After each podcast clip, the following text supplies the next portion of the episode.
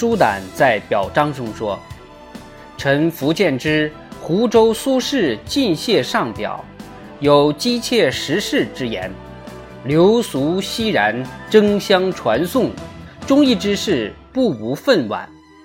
且陛下自新美法度以来，议论之人固不为少，然包藏祸心，愿望其上。”善读谩骂而无负人臣之节者，未有如苏轼也。应口所言，无一不以讥谤为主。陛下公履道德，立正造事，以幸天下后世，可谓尧舜之用心矣。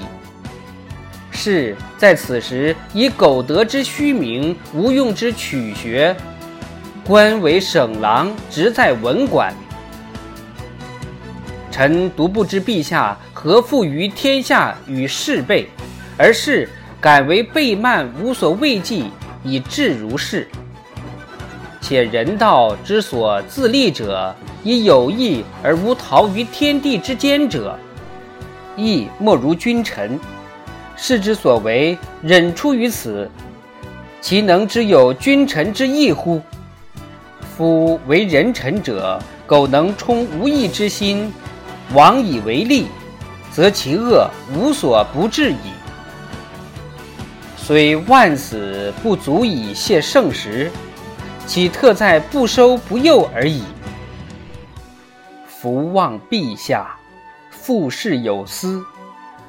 论如大不公，以借天下之为人臣子者，不胜忠愤恳切之志。另一御史的弹劾表里，完全是强词夺理的指责。在苏东坡到湖州上任途中，曾为张士元写了一篇记。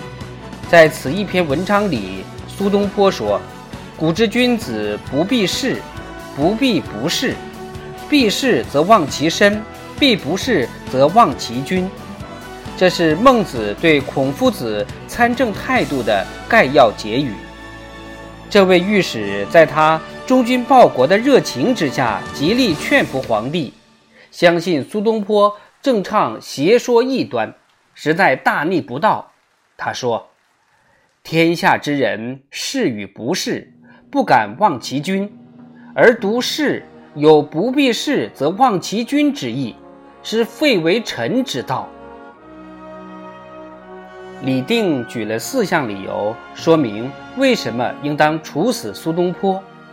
在奏章前面序言中，他说：“苏轼初无学术，滥得实名，偶中一科，遂刀如管。”他又接着说：“苏东坡急于获得高位，在心中不满之下，乃积善全要。其当杀理由之一是，皇帝对他宽容已久。”记其改过自新，但是苏东坡拒不从命。另一个当杀的理由是，虽然苏东坡所写之诗荒谬浅薄，但对全国影响甚大。臣刀欲执法，直在纠间，罪有不容，岂敢苟止？福望陛下断字天中，特行典献。非特举乖特之气，亦义愤忠良之心，好恶记名，风俗自革。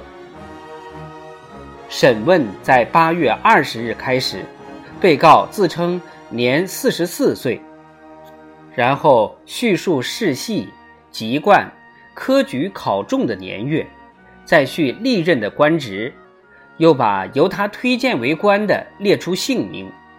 因为大臣为国家举荐人才、出任公职之贤与不贤，与其本人之贤德大有关系，既然甚属重要。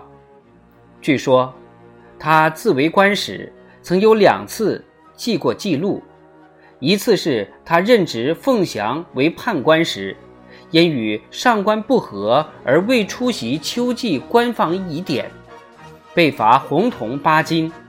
另一次是在杭州任职，因小吏挪用公款，他未报成，也被罚红铜八斤，皆公罚别无过继款招。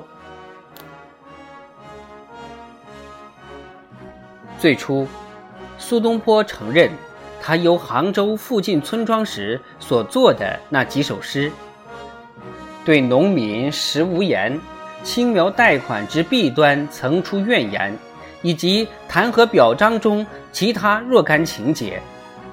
他想不起曾写过其他与时政有关的诗文。有好几天，他否认给朋友写过讽刺诗，一直声称无罪。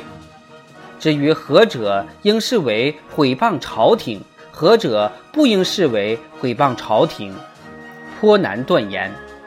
还有何者构成毁谤，亦复如此。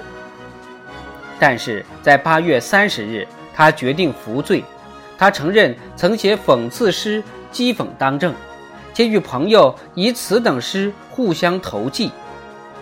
不过，并未隐瞒。至于内容如何，解释仍有不同而已。在审判期间，他奉命在下列一道供词上签字：“入馆多年，未甚尽着，兼朝廷用人多是少年，所见与世不同，以此撰作诗赋文字讥讽，意图众人传看，以示所言为当。”苏东坡的朋友当中有二十九人受到牵连，有一百多首诗在审问时成阅，每一首都由作者自行解释。因为苏轼措辞精炼，用典甚多，幸而有此审问记录，我们得见作者自己对好多文句的阐述分析。只有读者完全了解那些典故，才能把握文中的内容。我读诗一向对那类诗避而不观，因为那些隐喻、史实都需要单独解释，读来甚感吃力。作者自己卖弄学问，为读者加重负担，殊为无味。其实这样炫耀也并不困难，因为数百年来，苏诗的评注家一直忙着在历史和唐诗里发掘苏诗用典的出处。对苏东坡的指控，有的十分牵强。最有趣的指控中，有一条是写两株老桧的七律。诗里说：“桧树根到九泉无曲处，世间唯有折龙枝。”这两句诗认为是对皇帝大不敬，因为龙是皇帝的象征。而今皇帝正在位，作者应当说有龙在天。不应当说在九泉地下。另外还有一首牡丹诗，在诗内作者叹造物之巧，能创造出牡丹种类如此繁多。御史解释此诗为讽刺新当政者能制定如此之多种捐税。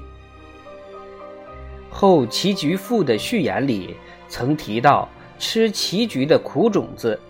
御史认为，作者是在直接讽刺全境百姓的贫穷，尤其是指朝廷对官吏薪俸的微薄。生而苗者不识日，是讽刺科举考生的浅陋无知，讽刺考生不通儒学，只知道王安石在《三经新义》里对经书的注释。苏东坡在对方大部分指控上都坦白承认，在诗中批评新政，自然有愤怒之感、失望之声，足以表明自己对当道的苛酷批评罪有应得。